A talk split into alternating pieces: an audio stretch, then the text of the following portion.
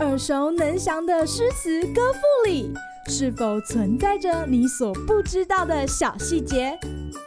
快跟着师傅麦恩居一起补充韵文当中的小惊喜！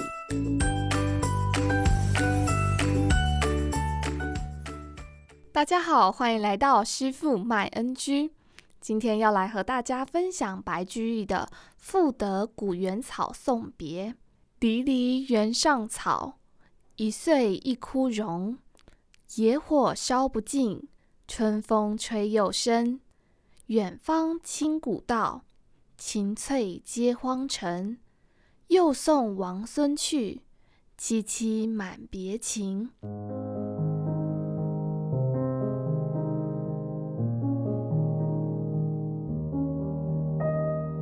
如果问起唐代诗坛最耀眼的两位明星，李白、杜甫绝对榜上有名。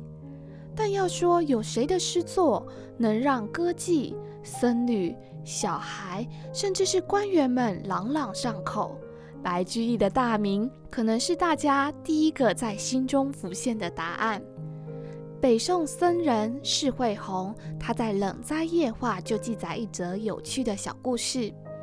据说白居易每写好一首诗，都会给一个老妇人看。如果老妇人能了解诗的意涵，就收录；如果不懂，就会再做修改。这个故事就是成语“老妪能解”的由来，形容文字通俗明白且容易懂。看来白居易走的是接地气的路线啊！在唐代，温卷风气盛行。参加科举考试的考生们，往往会将自己的文章献给达官贵人或主考官，以求推荐，增加自己及第的希望。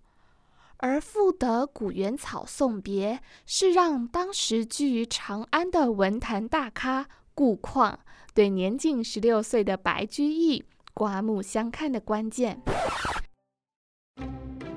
今日 NG 点。这首诗既然是作为练习考试的作品，当然就要依照考试规定创作。因此，诗题中“赋得”二字，还有诗中的韵脚等等，都是考试严格的限定。而整首诗真正的意涵，要从“古原草送别”来理解。白居易以荒郊平地上生生不息的野草，来比喻离别之情。不但别出心裁，也在哀愁中增添几分任性。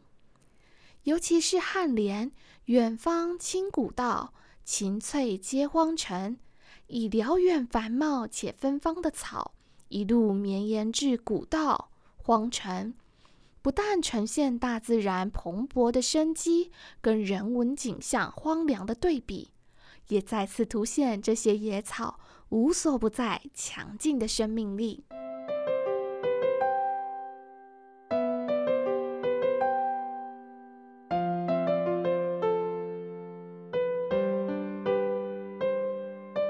好啦，今天的师傅麦恩居就到此结束。